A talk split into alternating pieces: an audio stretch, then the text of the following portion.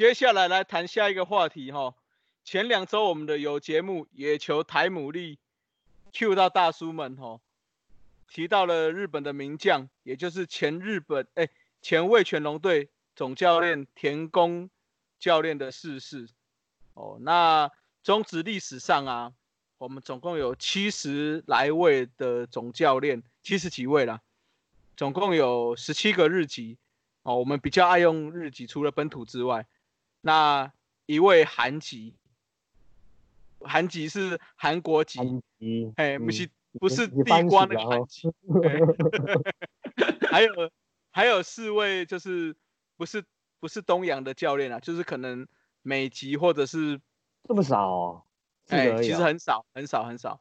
几年不是兄弟就好几个了，兄弟就占两个了，所以其实不多哦。我们说的是总教练了哈。OK OK，哎，那大部分都是本土教练，所以。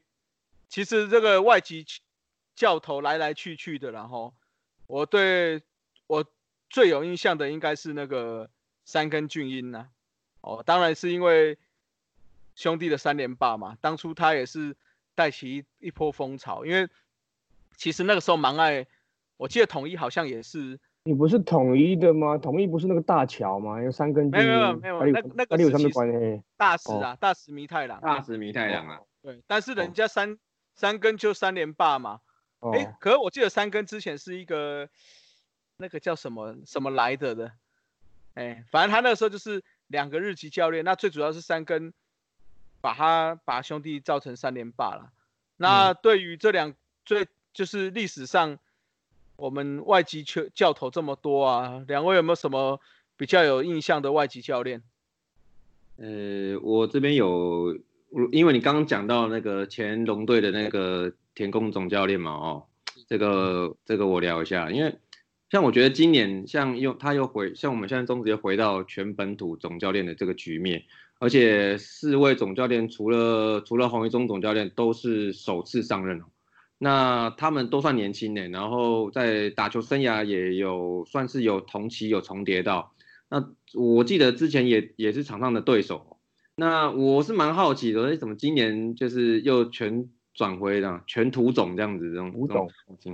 没有啊，我是觉我我是觉得那个啦，就是请杨将诶不是杨教练来了，基本上也是就是学习跟一些经验的传承。然后职棒也走了三十几年了，应该该学的也都也都学了，而且现在资讯那么发达，转播那么多，哦，那看美职看日职看一看，基本上该学的都学起来了啊。对啊，我是这样觉得啦，所以。我觉得合理还是应该要涂总啊，土总来带领这个。我觉得应应该是我我的认知是说，像这种洋洋将的总教练，应该比较属于一些嗯育成式的球队。嗯，好，譬如说，对对对，这边大部分都是一个比较新新的。那，诶，总教练我们刚好也没有衔接上，那就让这些比较国外有一些。我们所谓有比较有料的杨教练来带，其实反而我觉得，像现在的二军各球团是不是也可以考量让杨教练来来带？那哦，对对，用养成育成的方式这样子。对对对，不一定要总教练嘛，我是说各各种教练打击呀、手背啊，那带一些不同的想法给这些这些球员，那跟甚至。每个球团要想要培养的教练啊，我想要培养打击教练，就跟着这个这个杨教练一起一起培养，我觉得这才是一个比较好的正解啦，是不是？嗯，这我待会会提一下，我待会提一下，我刚才有我我看到，对对对，我我我待会有有几个名单这样子，嗯，OK。不过我觉得像像你们刚刚讲那个，我觉得就是我觉得都我觉得都 OK，因为像我觉得像以前引进那些日总或是杨总哦。我觉得多半都是那种有资历，而且他风格是比较明显的那种总教练。那我觉得当时啊，球队会寻才，会寻到这一些专业人士，我觉得应该是有两个原因，跟你们刚刚讲的差不多。第一个就是导入，希望可以导入具体的这种教练的这种风格文化，就是以。那二的话，我觉得就是我觉得以前哦，在那种本土教练的那种人才的来源，我觉得是不足啊。然后或者是也没有说就是这种长期培训的计划，就是像你看，像现在，呃，都还就是比那个都会送送恰恰去进修嘛，然后对对，你像都要在早稍稍早稍早以前前几年有那种明明星球员退休就顶上去了。啊，可嗯，是有的那种你会打球，而且还不一定他会教球，而且这倒这倒是真的，你不觉得真的明星翻开美美职来看，真的明星球员当变成好的总教练，其实还好哈，不多。好球员不一定是好教练这样子啦。对啊对对对，对，像如果说像一些比较有名的教练，其实很多都是那种就是在球员生涯，就是他不是什么有显赫成绩的人，而且多半有些是二线的、替补的那种都有嘛。在板凳上观察观察比对那种啊，对对，所以我觉得教练也要普遍啊。嗯，嗯，不过我觉得问题是在于是说球团高层他希望的，跟球员能接受的，还有球队真正需要的这种洋教练或是外外籍教练是真的是最佳解吗？好，这个我觉得我们可以就是可以再思考看看呐、如如果是讲到日总哦，就是就是刚刚讲到那个以前的那个田宫总教练，其实我觉得中职请日籍总教练都是一都有啊，而且三个十年都各有代表作。那早期以魏权来讲啊，就是对田宫千这场总总教练应该是记得了啊、而且我们哦对，当然野球台姆利都讲了，要来回应一下。对啊，哎，对啊，都被学长 Q 到了，这是对对说没要，我们稍微要多对讲一下。啊，也是他们害的啊。我们一周录一次，他们两一周录一次，我们两周录一次，然后一直在那边 Q 哎我们。们现在要一啊一周录一次被。逼到一周录一次。哎、你们那个斜斜杠大叔就算了，我快我快我快倒杠了，我压力哦事情有够多的。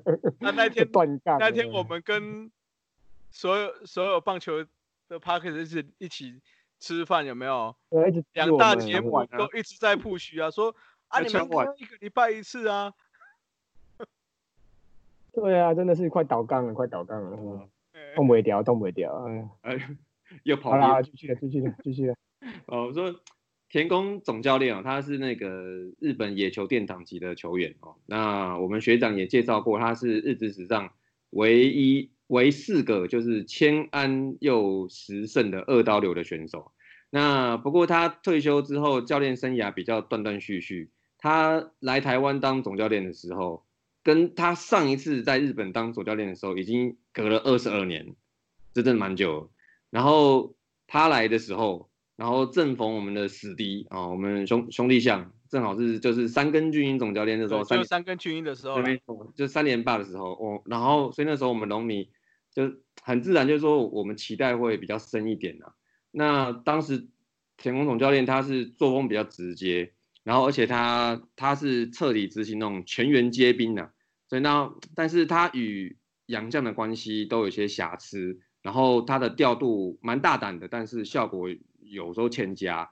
那我觉得像我最有印象的就是，而且我到现在可能还不是很知道为什么，就是他让我们的第一代 三垒的那个吸尘器郭建林，哦，他这个这个不是打击建厂的哦，他就是打第三棒打了好一阵子嘞，第三棒，然后然后报纸也有访问他说，哎，为什么做这个调整？然后总教练就说，嗯，我认为他的上垒的效率好，什么什么什么的，结果他就是就他就是都都这样安排。不过我觉得以上等等因素啦，然后再加上伤兵什么的，他来两年的时那个战绩其实很差哎、就是都是第五名做做收。然后那时候看我们兄弟那死敌拿冠拿不完呢，然后当时还蛮受伤的，真是。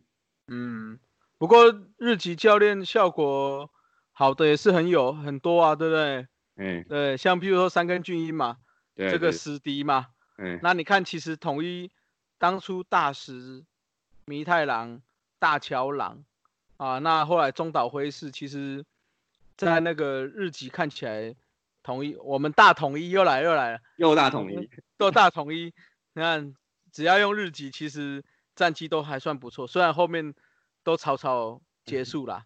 哎，这个以后再来聊，对对？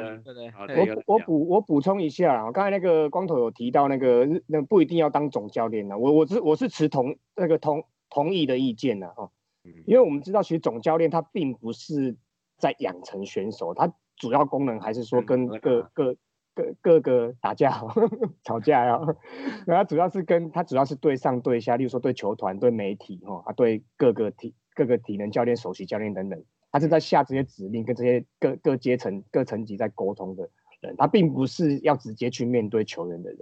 嗯，那我觉得日本的教练哦，日日本啊，日本这个国家，这个国家的球员给人家特色就是技术好，基本动作好，啊观念好，啊体能好，所以我觉得其除了总教练之外，哦，应该也会蛮多体能教练啊、守备教练之类的，像兄弟之前的神原良行守备教练嘛，教出蛮多蛮多那个很好的守备守备守备的球员嘛。那中信金啊，后来有去统一的那个一色优哦，他也是体能教练。一色优对。对对对，他也是也是帮球员这样调养调养的很好这样子。那之前中信金新农的那个四刚校哦，打击教练，他也也培养出蛮多那种打击优秀的，可能本来业余或之前可能不是以打击见长的，哎，他一教一调调教之下，也打击变得不错这样子。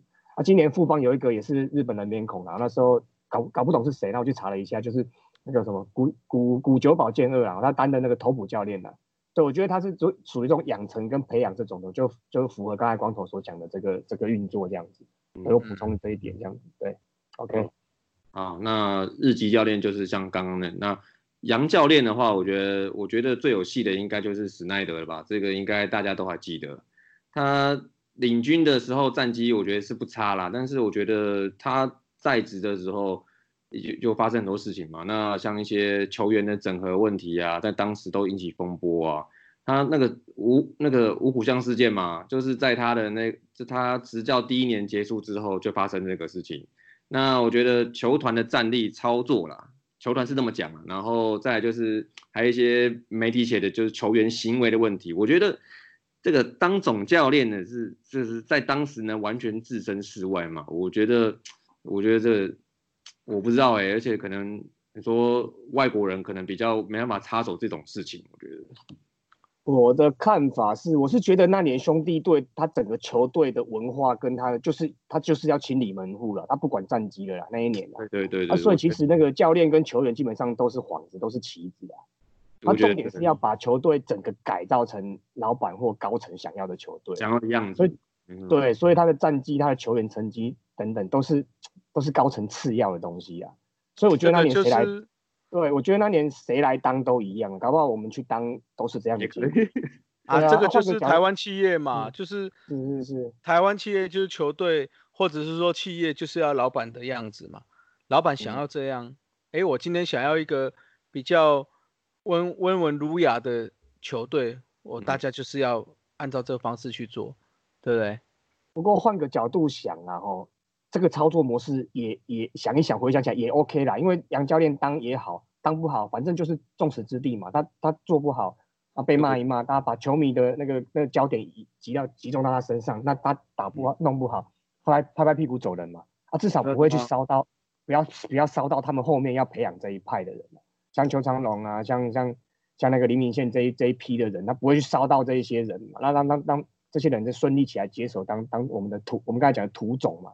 哇，这一批人都是形象都是比较好的啦。确实的，以后以后他们还是，如果你今天让一个涂总来做这件事情，对对对，他如果以后去别的去别的地方，他怎么去带球员？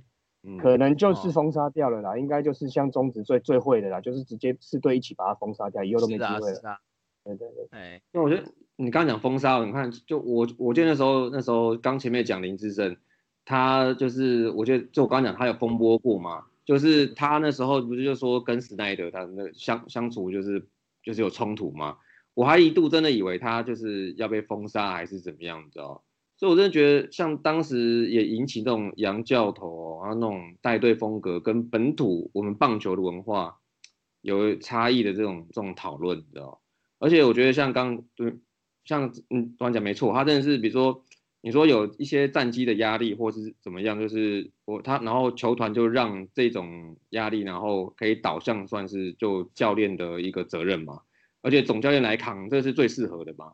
所以我觉得你看他最后，我记得没有错的话，匆匆告别吧，突然就请假就就回去了，对吧？然后我，但我记得他的理由是很正当，因为因为好像是那个什么。他家在呃，好像在加州，然后那是那个就是有火灾嘛，我记得这这个理由是很正当，但是对对，但但是他的那个离职程序，有比如说你就你从后面再回来看，你发现啊，这就是一个很草草结束这个带队生涯，就这样子。其实那个光头刚才提刚才光头提到那个企业文化哈，其实我们上班那么久，其实也看过了，就是那种类似专门就找一个人来是来搬黑脸的，他进来可能就是来重来重组或来来这边拉一下，那拉一两年，那就就就就离开了，那就把整个公司也调整过这样子，有时有时候会有这种这种角色出现，都会这样。啊，这个不意外嘛，中职独步全球，对不对？呃，史奈德假先发也是算是对对对对对。创始对，自从他用假先发，大家还想说，靠，拿拿救援投手来当先发是对还是不对？哎，隔年你看光芒，那个有两个，只有两个先发投手，其他三场都是都是轮流。对啊，你看酿酒人也，我记得假先发隔年酿酒人就靠这个就在打季后赛，对不对？对对对对对对，是不是？独步全球。好了，我我我个人呢哈，我个人是觉得台湾的棒球受到日本文化的影响很深啊，所以职棒成立的初期哦，就是会有很多日籍的教练加入了。那刚才大家都在讲中职嘛，我讲另外一个了哈，我讲台湾大联盟。哦，台湾大联盟初期也是可能行销啊，或要吸收一些新观念，那很爱用外籍的教练的。啊，像刚才有提到说涂总可能当初是有有落有落有断层啊，所以人数没那么多。所以大部分台湾的观念还都是认为中职是主流嘛，哈，所以比较本土的可能比较优质的本土教练应该是请不到，都留在都留在中华职棒这边的。那那时候四队哦就有两队是用外籍教练，然后分别是那个高平雷公的三根军鹰哦从中华职棒挖过来的，那跟台北太阳队的贝克贝克曼不是贝克汉哦贝克曼，那后来陆续又有用希尔顿啊爱尔兰这些人，他们在美国小联盟或者是在国际棒坛上其实都是蛮资深的教练。那后来还有一个石井藏运哦，这个这支的话有打过电动都知道，就日本西武的西武的。西武的强头，对对对，西武那时候三大巨头呢，对对对？对，工藤，哎还有谁？工藤渡边渡边，对啊，啊再加上我们的郭泰源，对对对对，超好用，什么超奇哲也那些的也都很强，对对，超好用的，一定要用的啊嘿。啊我印象最深还是刚才刚才提到的然后短暂当过投手教练的渡边久信。哦，那就是很多人都知道他是因为那个郭泰源的关系呢，跟郭总是很好的朋友，那甚至已经到那种妈级的地步了。平常就是会通电话哈，还是会干嘛？现在应该是有有在传赖了哦，应该是 I I G 有关注的那种那种地步了。所以他跟台湾的棒球关系其实也很好了。所以他在大台湾大联盟成立的初期哦，也加入迦南勇士队担任投手教练啊。他名气跟时机哦，他更是比石井章鱼更好几阶的王牌投手。那他是那个有打电动，刚刚有提到了哦，西武的王牌投手，头号王牌。那日职生涯十五年，拿了一百二十五胜。那不过他来台湾已经是三十五岁了哈，他已经是在日职隐退之后，那那才来到台湾。那有一个故事蛮有趣的，他原本是要当，他原本是要来台湾当投手教练的。那当当时可能因为省钱还是不知道什么原因，然后就就球球团竟然没有请翻译给他，很很有趣。提个洋教练来，然后没有请翻译给他这样子，那他就语言不通嘛，也不知道怎么带球员，然后所以他就跟那个郭总啊商量看看，就郭总更有趣是直接，他就直接跟他讲说，啊，你如果倒的话，你自己下场去投就好，啊，他应该不是讲台语啦，他语应该听不懂，呃，你直接下去投就好了，去投给球员看就好。你怎么知道他听不懂？听说是，听说后来听得懂啊，后来啦，嗯，刚来一定是听不懂啊，哎呀，刚来也会讲那个，嗯。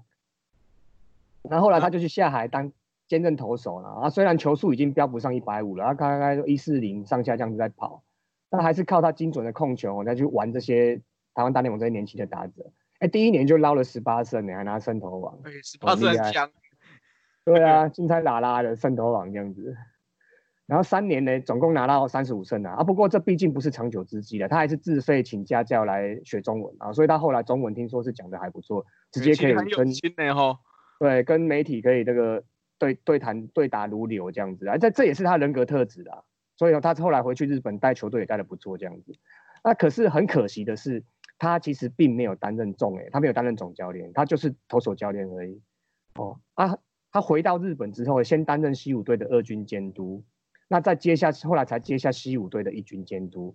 那二零零八年第一年就拿到日本一了，啊，担任了六年，总共拿了四百三十八胜，三百九十五败。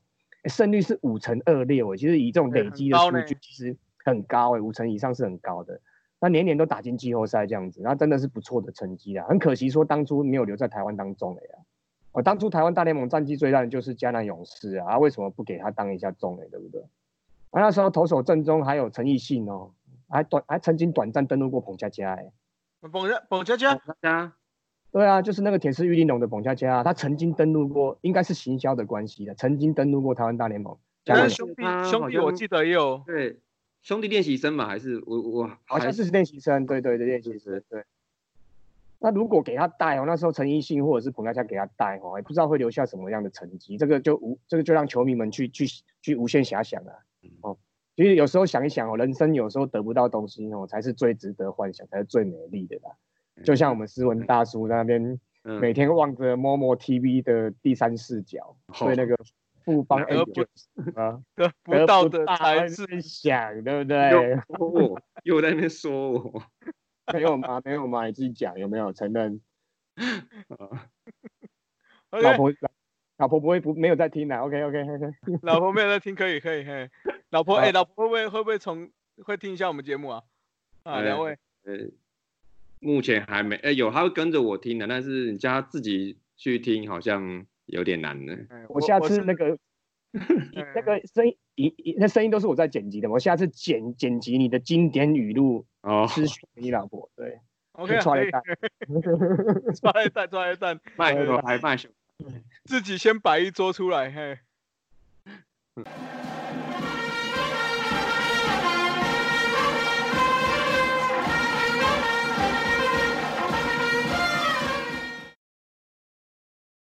好，接下来我们天王五四三，来上一集由我们的弘毅中胜出。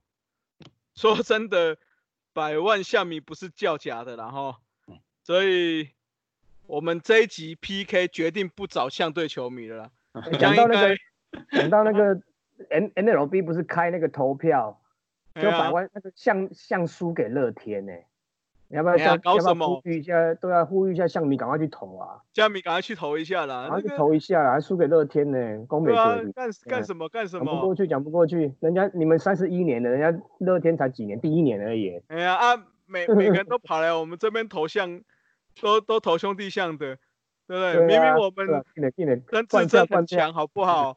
嗯，赶快去灌票，快点快点！现在没有像了啦，现在是抓粉的。中心哦，好抓抓抓抓，好抓好抓，赶快努力一点，好不好？然后来卖拉近嘞近嘞，五四三一。好，所以这一集天王五四三，我们就找没有像的。哦，我们这一集的主题叫做强心脏关键炮啊。那我们要 PK 的天王就是统一师队的铁人恐怖分子陈正贤，VS。三山虎永远的全垒打王林仲秋，哦，那当然，我相信大家的印象中，秋哥当然是成绩出色很多了。但真的实际查下来，看一下陈正贤的成绩，其实不是，其实是不相上下的哈。来，现在说说我们的永远全垒打王秋哥哈，他打击率，打击三围，打击率。两成八七，上垒率三成五四，长打率点四七九，哦，那全垒打当然是比较比较多了哈，一百六十二支，那打点五百六十六分，之后有四十三次盗垒，跟他总生涯总计总共有一百诶一千零四十七支安打，哦，那我们讲讲恐怖分子陈正贤哦，其实也不要小看他了。他的打击三围打击率是差不多的两成八三，上垒率也是差不多的三成五二，长打最后一位数了哦。对啊对啊，长打率也是相当接近吼，有点四三六。那当然全垒打比较少一些，就是也是当然大概当然也是百轰啦哦，一百零一轰。那打点五百五十七分打点，盗垒有五五十一次之后。安打也是破千吼，就是也是千安百轰，哦，一千零一十一支安打。那除了秋哥，就是全垒打差距比较大哦。其实这两个其实很像哦，大家都觉得说，哎，我们怎么找这两个？我相信一定有人觉得说，我们找这两个好像怎么名气上有差距。但是恐怖分子为什么叫恐怖分子？吼，因为他在垒上有人破坏力真的很强哦。那来，两位 PK 一下，觉得谁才是真正的强心脏关键炮？好，那我这个这个我先我我我讲一下，光头，你刚刚前面你又在帮你们大统一那边拉票了，这一定的啦。好，那林仲秋嘛，那我觉得在我心中这他是一个永远的全垒打王。那像是那个几位选手比他呃轰的比较多的几位，像比如说像泰山，哎，光头界的始祖，对啊，他这个他这是森林王子嘛，哦，然后啊林志胜嘛，就是也也比较多，他叫大师兄嘛，啊恰恰啊彭正明就叫恰恰嘛，所以我觉得啦，就是我们让全垒打王这个名号，我们就留给我们秋哥林仲秋好不好？那我来讲讲，就是说，就是他。除了全垒打以外的的这方面的事情，像林仲秋，大家可能大家都知道，说就有有看过他打球的时候，他的其实他身材啊，跟他的呃，他跟传统运运动员来讲，他比较矮小，呃，我记得应该一六七，一六七，六七比我高两公分，哎，也比我高两，我我一六五，还有哎，我们两个同高呢哈，差不多差不多，可是我们体重差蛮多的吧？我六十五公斤，我差不多差不多，嘿。好，那我那我说你们是同类型，好不好？你们同类型的球员啊，是，但我们打不出去。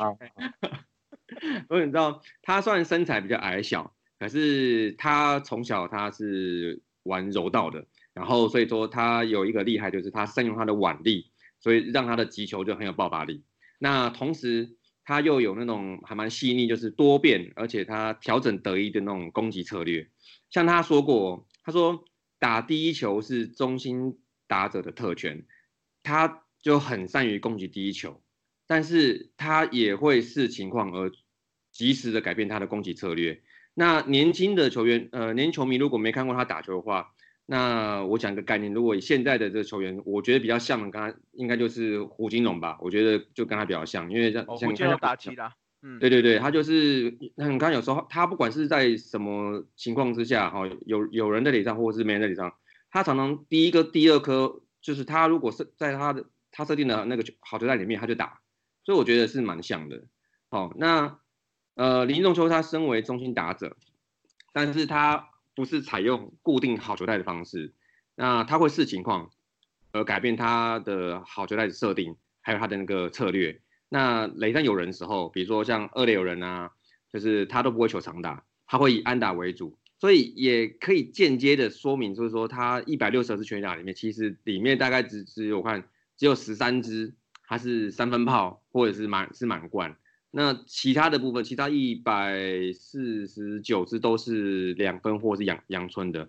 所以他虽然是用全垒打，他他在写个人的记录，但是他是用安打及有效攻击把球打进场内，然后来帮助三张这样。那我觉得他能轰又可以打，我觉得这个是很厉害的。那而且他有一个就是说，他这种 power，但是兼具 counter hit 这种打法，我觉得他的那种生涯三振率啊，就是那个什么三振除以打席吧，哦，就是他也是低于联盟平均的哦。他生涯在十左右。那概念上来讲，就是说当时的大概所有打者大概都是在平均在十二。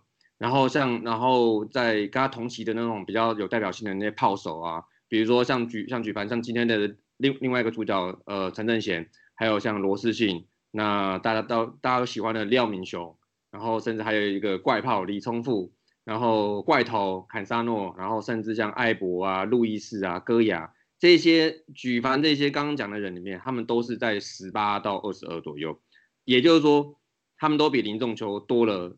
一倍的三振次数，所以我觉得他这个这么精简的这个三振率，他也制造了他更多机会，他然后他可以在关键时刻他表现出他的一个很特别的缠斗能力，然后让头发让投手没有办法说，哎，这么好解决，就是说，哦，你是不是只想挥大棒这样子？他其实不是林呃林仲秋，他他会用打安打，然后来面对这些关键时刻。不过这个跟他打击策略也是有关的哈，就是说他可能前几球看到好打他就打了，对，嗯，对，一般一般强强打者可能等待的是他想要的这个锁锁好球带啊，在讲锁好对对对对，而且他带纪律，他呃他会看投手状况不好的话，他就跟你磨，他就跟你耗，然后就是然后就是棒子打短，然后就是把球打平这样子，就是他就在反而在那个时候他就不一定要求就是要轰出去这样子，所以我觉得他保持稳定的攻输，然后而且他不屈服于年纪曲线的这种逆境化哦。他在四十二、四十三岁的时候，他呃，就那时候三张，三张在他就任总教练的两小时之后就解散嘛。对 对对，这个也是一段传说，是不是？然后后来他就是说跟球迷说，就是呃，请球迷相信我，我一定会再回来。然后所以他就是他就转进那个新农嘛。然后他转进新农之后，然后还在四十二、四三两年的时候还连庄全垒打王哎。像当时那些像泰山啊、陈连红啊，像一些黄桂玉啊，像像这些比较炮手，一狗票年轻人都打不赢他。十五支、十八支啊，只有两年。对呀，其实还蛮稳定的耶。嗯。那他在三商的那些年哦，就是其实我觉得，尽管说杨将三剑客的，像英霞、戈雅、康磊嘛，哦，他的就是三剑客的威名远播，我觉得，但是我觉得林仲球他之于三商的意义是非凡的哦。而且你知道他那种感觉就是那种落后的时候，我只要看到他上来，我就觉得有希望。然后就像那种什么，就像以前陈金峰他在打中华队的时候，对不对？就是不管我赢输，然后只要看到他上上来，就觉得有希望。然后大家那个凝聚向心力的那种感觉。而且我觉得像，而且三商在呃生涯呃三三商总共队十十年嘛，他战绩其实都一直不太好。所以大家球迷焦点其实都是在看林仲秋，哎，还有英霞，还有英霞，啊，英霞，对对对，英霞后来跳槽了，他不是待满十年，对的对的，啊，林仲秋他都一直待着嘛，哦，然后就像我记我我记得像那个像我们曾文成曾公他也讲过说，呃，他其实不是虎迷，但是他希望三张夺冠，就是因为他觉得林仲秋的原因，所以我觉得悲情英雄这样子的，对对对，我觉得也是的，就是我觉得就是。就是在球队不好的时候，他是他是一个算是对球迷来讲是一个星星吧，对，就是一个指标哈。所以我觉得嘛，中职全垒打王的名号，这个永远的全垒打王，我觉得还是就留给他吧，好不好？那我觉得他是一个兼具又稳定，然后又有一个强心脏的一个球员。OK，讲的这么感性，又快被你弄哭了，是斯文大叔哎，哦，真的厉害厉害，所以我觉得你是你去那个搭讪那个富邦 Angels，我觉得是有机会的啦。对，我觉得有。哎，不行不行不行，不行不行，又歪掉又歪掉，歪掉歪掉。时间不要时间管理，时间管理不好哎，做不到。好啦，问我了。拉回拉回来，哎，统一的好好讲啊，不然每次统一出来都输，这样不行啊。嗯啊。讲到这个强心脏关键炮，我过来看欧兰几了。其实我也是属于这一号的人物。你没有关键炮了，你安打型的跟不是的，因为 因为那个我的打击率就两成而已嘛。那两成十次打击就只有两支安打啊，当然要留在有人在垒上又打点这样才好玩。你们垒上没人，你这么吐安打吐安打，那就只有两成哎，吐那有好看呐，三成多好看呢，你是咧？啊，打不到啊！我自己知道打不到了，雷上有人在打，哎，对对对，好了好了，慢慢来拉回来拉回来，哎，讲到这个林仲秋吼秋哥，他确实是在台湾职棒有他特殊地位了，而且他职棒开打初期已经三十三岁了，还特地从那个日本回台湾来加入职棒，这真的是蛮值得敬佩、蛮值得尊敬的一个球员啊！啊，在场上刚才也师文也讲过，说维持他的稳定产出嘛，那也一直有固定出赛机会。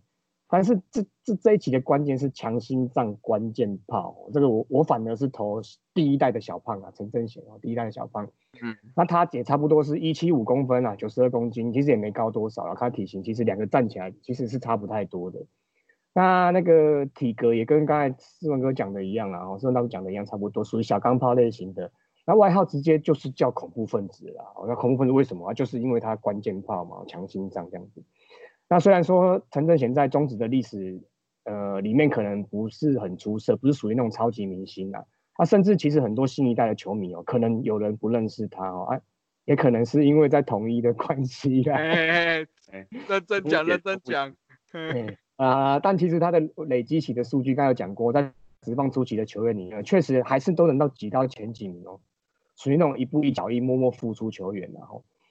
那其实他的球员生涯其实也蛮算蛮曲折的，不是一帆风顺的那一种啊。有之前有听说过，他是个性是比较稍微比较低调，他勾引人啦，在念书阶段好像就是比较勾引的这种，所以他他也是并就是在球场上其实也是不是并不是可能不是太会表达哦，所以就常常可能会有些误会或一些奇怪情况。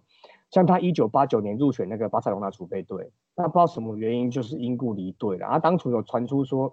当时有传出说美国职棒对他有兴趣啊，但是后来也没有下文这样子。那当时那个年代哦，也是算是时代的悲剧。然后说职职棒选手是不能打国际赛的，所以那个当初用那个棒鞋哦，又是棒鞋，棒鞋，有棒鞋。对，棒鞋要要不要开一集来讲？我我觉得可以开三集耶。开棒鞋这会不会太敏感？开一集。好了，以后不要这两个字，我们以后用 B B 这样子，又是 B B 这样子，B B 开。要那后置麻烦。对，后置后置，为了那时候为了避免球员加入职棒嘛，没有办法打国际赛，就没有人可以用嘛，所以就跟中职有协议说，二十四岁以前不得加入职棒。哦，那时候有这个协议啊。那后来也因为很多制度或做变更，那后来因为开放职棒球员打国际赛嘛，所以才废除这项协议这样子。那一九九零年职棒开打，当初其实陈正贤才二十三岁而已。那因为他有入选那个奥运培训队，所以没有办法打职棒。那那时候统一的领队郭俊南，然后这个大家都很知道，他是一个很有心，对棒球很热情，那对人也很和善、很诚恳的一个人。那他当当初就是到处奔走这样子，然后就让陈正贤跟罗敏清哦，那时候也是有个罗敏清这样子，他有机会去打直棒这样子，一起进来这样子。那人生际遇其实就是蛮特别的，然后不然他们可能过，如果那时候他们加入去打奥，真的是进入培训队去打奥运的话，可能过了两年打完奥运，才能加入石包英或者是俊国雄。那这两个人故事可能就完全不一样哦，搞不好会跟石道英一起掉入那个不好的黑鹰事件，或者是跟东哥当十几年的队友，哎，这谁都都说不准嗯，对啊。然后在守备位置部分，原原本其实陈正贤也是捕手出身的啊，但因为统一已经有了曾志珍跟赖崇光了哈，有固定出赛的捕手坐镇的啦，那所以后面后来就转往外野去发展。那但是这个动作也间接造就了他连续六百六十五场出赛的联盟纪录了，至今还无人能破。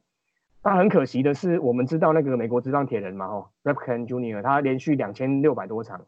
那日职的那个铁人伊利雄伊利祥雄嘛，他有两也是两千两百多场。那看来中职只有六百六十五场，基本上看起来好像很少。这个六百六十多场，其实坦白说，以现在现在现代棒球来看，也也是不好过。对啊，Mike Trout 他都控制到一百四十场、一百五十场一季这样子而已。轮休呀。对啊，Harper 一百三、一百四，对啊。那个学学 NBA 的呀。对啊，马刺队嘛，好，好话嘛，好话累了嘛，嗨。对对对。啊，拉回来，拉回来，因为是他他那时候终止六百六十场，是因为他是算是被动被终止的，因为根据棒球规则，代打才算是出赛。那如果守备的话，必须守满半局才有办法视为这个那个连续登场的记录这样子。那只有代跑，就是。哦哦，就是就守满三个出局数这样子。对对对，然后或者是有代打这样，那代跑跟没有守备站上打击去打击都不算是不算数哦。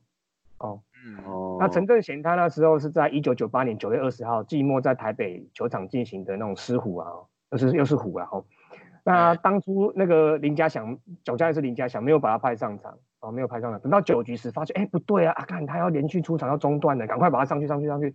可是已经因因为没有守守满三个人，只没有守满半局啊，所以记录就这样中断了，真的很可惜。因为他后来又对他后来又陆陆续续陆陆续续有四百多场的初赛，所以如果单纯啊单纯如果是看加减乘除的话，应该也是可以破千场的，但是蛮可惜。这可这个记录，哎，这个记录我觉得也算是那种中值应该很难破的记录之一。对啊，对啊，这可能可以排到前前三或前。前五哦，哈，是六六五，感觉有点溜工溜工的感觉，真的是很可惜。六六五也要至少五年左右呢。那时候九十场、一百场，六年的六年呢。嗯嗯，六六五不容易，因为现在像去年，我记得只有苏志杰吧，我记得只有苏志杰打全勤而已。你看，其实那一百多啊，对啊，对啊，一百二而已。那你看现在。一年也不过出这么一个，那你能保证明年、今年数字节都不会？今年他好像还是全勤嘛，哦，看现在看来，他现在还是全勤，对对对对，哎，统一就是这个嘛，统一就是嗯，全勤稳定，帅的先上啦，帅的先上就对了，帅的先上了，陈志贤没有帅，嘿，那是以前嘛，对啊，是是是，哎啊，蛮蛮期待的，蛮期待。我觉得中职要出一个破千场的，我我个人是支持啊，我个人是支持支持苏志杰啊。对啊，我我也觉得这个虽然目前看起来大家好像觉得轮休是一个趋势，那可但是我觉得这个铁人确实在一个职业球场上还是蛮有蛮有一个话题性啊，哦，对话题性或举足轻重的地位在那边。哎，你要想，例如说，嗯，你要想连续出赛。那表示你的成绩也不能太差哦。对对对对。对，不然我我是教练，你打的那么差，我为什么要派你上场？对不对？嗯，是啊是啊。嗯。而还不能受伤哎。哦，对，还不能受伤。对啊，你看那个林志胜滑个雷就莫名其妙手就断了，那个。而且还有一点就是你你也不能被新人取代，因为可能你手背的位置像一直失误之后，别人取代你。嗯。不能再讲这两个字了。哦，好，好，对不起，对不起。好了，好了，好了，拉回来，拉回来了，好，拉回来了。最让人津津乐道的是，他就像他的外号“恐怖分子”一样，在关键时刻自身一击，或是生涯里程碑的时候，都是很让人惊艳的哦。例如说，在一九九二年九月十六号，他击出再见满贯炮，曾经击过再见满贯炮不多哎，整个中职史上也才八个人而已哦。那生涯累积了九次。是满贯全垒打，那当初也是最多的。那去年才被那个大师兄哦林志胜打破而已。那他生涯后期大概大部分都是担任代打，因为他其实运动能力还有手背手背的范围那些基本上其实嗯不是很好啦，所以他多担任代打。那代打全垒打有五支是多的，是排名目前是排名中职的第四名。那前排名前三名也才六支并列而已，多他一支而已。那生涯代打数获得最多是保送三十次，是整个中职的记录啦，史上第一。那代打安打五十二次，对，那代打安打五十二次史上第二哦，所以以代打的方式来讲，他都是往他的数据都是在前面的。那另外一个比较特殊数据是哦，叫完全佐证他关键炮这个姿姿势，他代打的打击率是两成九四，哦，比他的生涯打击率两成八三还高。那上垒率是三成九四，比他生涯的三成四九还高。长打率是四成六九。长打率是诶，那个生涯是四乘三六，所以诶 OPS 加起来是点八六三，然后他的生涯是点七八五，等于是他代打的时候是比他生涯的累积数据要好上一大截哦。你有没有觉得这个是一个很很奇妙的数字？对对对，一般代打机会很少，很难致命一击啊，他就是哦，真的是很厉害。对，而且你要想哦，他是铁人哦，其实如果把他放在代打，成绩或许会更好。可是他又是铁人，等于是每每场你都是还是会录一直排他做先发，一直上场。对，对很有趣哈。就是他的调试能力其实很强啦，调试能力很强。对对，你要我先发，我就我就打，我就连续出赛；你要我代打，我就一击毙命这样子啦。对对对。好，那遇到他生涯里程碑的时候也是很厉害哦。他二零零四年四月十号那天哦，只代打一次机会哦，哈，只有一次代打机会，他就敲出生涯前安，真的很厉害。很多人像上前张爱山过十几个打出打不出来，他就一次砰，而且是代打就出来了，真的很厉害。那过一个礼拜之后，二零零四年四月十七号，难得也是有机会担任先发 DH，因为那时候基本上都是那个罗敏清在蹲着啦，DH 蹲蹲蹲。啊，有时候会是那个山猪林宏远啊，有时候是这这这在他轮流这样。那那个那个单单场双响炮刚好是生涯的第九十九轰跟第一百轰，我真的很很很很厉害，而且这一百轰。一百轰是满贯炮，我真的是再再的验证他是那个恐怖分子的外号跟致命一击的强心屌上加屌。对啊，那现在球迷很喜欢用英雄命嘛，好像居特这种这种型的球员，就关键时刻或者小力来几滴这样子。对，所以刚刚斯文大叔说的林仲秋是全垒打王哦，康泰跟鲍尔并存的打者，我这个大家大家也是同意的，没话说。那陈正贤绝对是关键时刻教练。跟队友最信任的，可以直接上场逆转战局的恐怖分子哦，我是觉得，然后从连续出赛的球员的心态转换成埋伏在板凳区的狙狙击手、狙击手，这心理素质的强悍程度，真的应该是联盟中我觉得数一数二佼佼者。然后再来是除了心理素质属于强心脏之外，其实他们的生理结构，我刚才提到身高都大概一百七十上下，这种体重大概重达八九十公斤这种打者，其实基本上在台湾。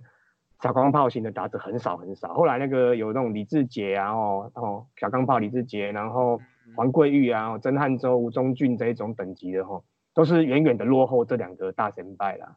那我们知道现在那种训练越来越科技化嘛，科学越来越发达，然后一些饮食跟营养越来越好，身材越来越高大，越来越越壮硕啊，随便一个都是像林志胜啊、李丹可哦，那个都是很高高大壮硕的。那未来这个帅啦，林丹可帅，是嘞。对，那未来应该我觉得，我觉得应该很少会再有这种类型的球员出现的啦，我是这样觉得。对，是是是，好啊，所以你看看。大家听完这个两个说法，比较支持谁哈？大家要先记住一下这一期的我们的比较的主题叫做强心脏关键炮哦。那大家比较支持在帮统一拉票，我没有，我只是把主题明确的再讲一次给大家听。OK OK，下一集不能同意了啊。可以的，我们 找一个龙的来一下，找一个龙的。球迷比较少。所以多讲一些嘛，好不好？对对对，取暖一下，取暖一下。好了，那两个说法谁比较支持？哦，那请上我们 FB 搜寻大叔野球五四三来投票。结果会在，哎，我们现在不是下一次节目，就是下一次我们会讲那个天王五，就是在下一次天王五四三的单元中，我们会公告哦，好不好？敬请期待。谢谢大家收听大叔野球五四三，也欢迎大家上 FB 搜寻大叔野球五四三，加入我们一起讨论台湾野球。也希望大家上 Apple Podcast 专区给我们五颗星留言，让大家一起来打赛，一起嘴炮。大家下次再见，拜拜。